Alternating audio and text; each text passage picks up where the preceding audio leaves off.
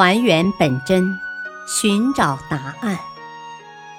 欢迎收听《中国历史文化十万个为什么》民俗文化篇。抛绣球是怎么来的？在古代，有些地方有一种风俗，当姑娘到了婚嫁的年龄。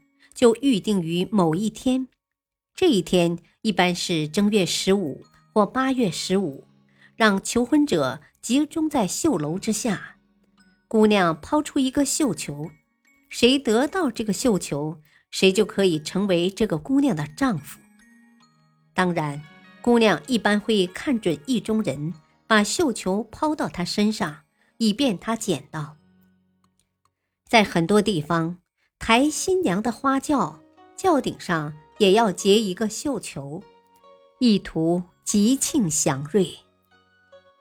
壮族抛绣球的习俗，宋元时代就已有之，最早记载于两千年前绘制的花山壁画上，但当时用以甩头的是青铜铸制的古兵器飞驼，并且多在狩猎中应用。后来，人们将飞驼改制成绣花布囊，互相抛接娱乐。到了宋代，逐渐演变成壮族男女青年表达爱情的方式，盛况空前。据宋代诗人朱甫的《西蛮从孝》中记载：“土俗月吉日，野外男女分两棚。”各以五色彩囊、斗粟往来抛接，名飞陀。用古兵器飞陀命名的五色彩囊，便是后来的绣球了。宋人周去飞在《岭外代答》中的记述更为明显：男女目成，则女飞陀，而男婚已定。